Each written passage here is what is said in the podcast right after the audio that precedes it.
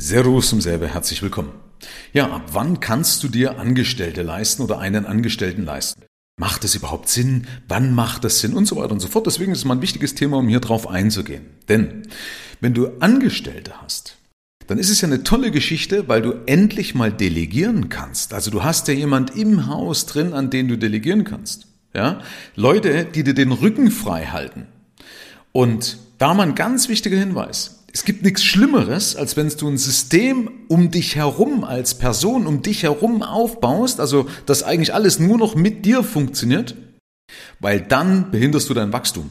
Logisch, ja, weil deine Zeit ist begrenzt, du bist begrenzt, dich gibt's nicht doppelt oder dreifach, also ist damit auch das Wachstum begrenzt, wenn du ein System baust, was um dich rum oder nur um dich rum funktioniert.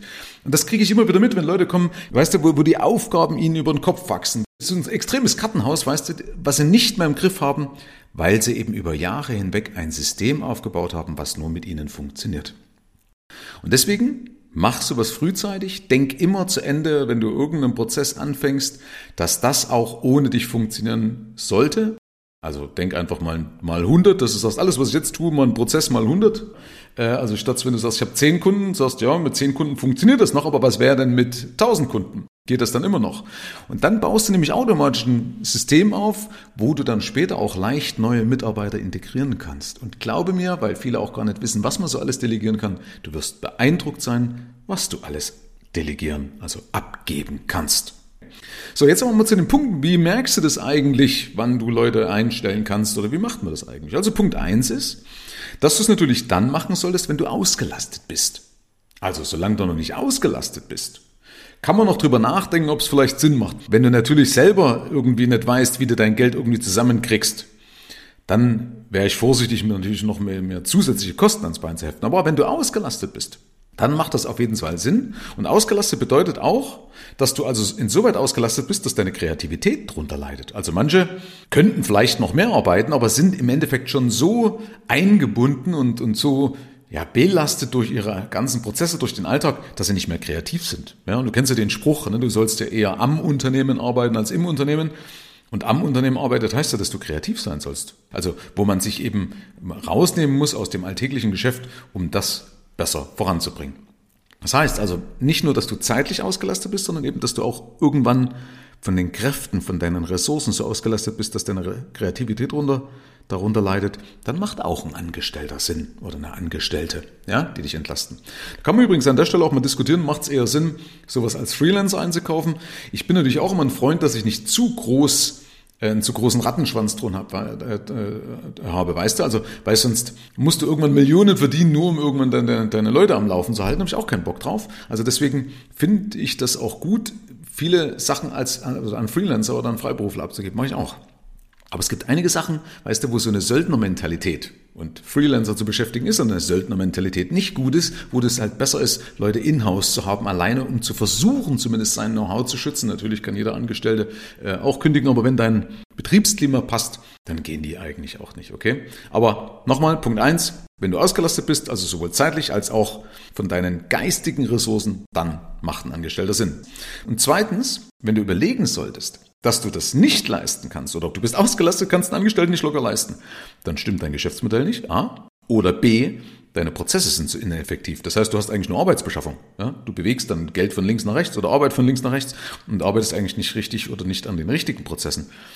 Also deswegen kannst du mal abgleichen, wenn du sagst, ja, ich kann mir einen Angestellten nicht leisten, aber ich bin ja ausgelastet, aber ich kann mir nicht leisten.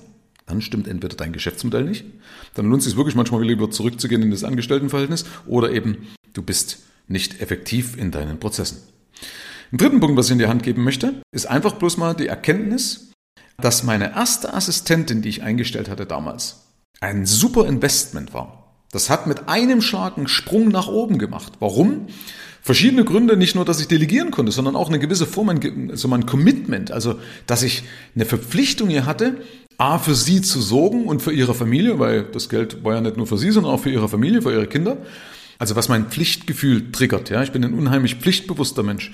Und dann war mir das natürlich wichtig auch, dass die sich auf mich verlassen können. Und das andere war aber auch noch so eine Art Commitment, also dass ich mich committed habe, also verpflichtet habe.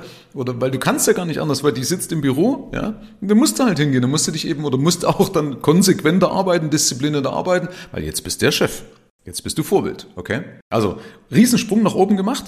Voraussetzung dafür ist natürlich, dass du die, die richtigen Angestellten hast, auch dazu ist wichtig, dass du halt dein, dein Unternehmen halt im Griff hast, also dass deine Außendarstellung passt, dass du mit den Leuten gut umgehst und so weiter. Das brauche ich dir ja wahrscheinlich nicht erklären. Aber natürlich auch, dass die eingearbeitet sind gut.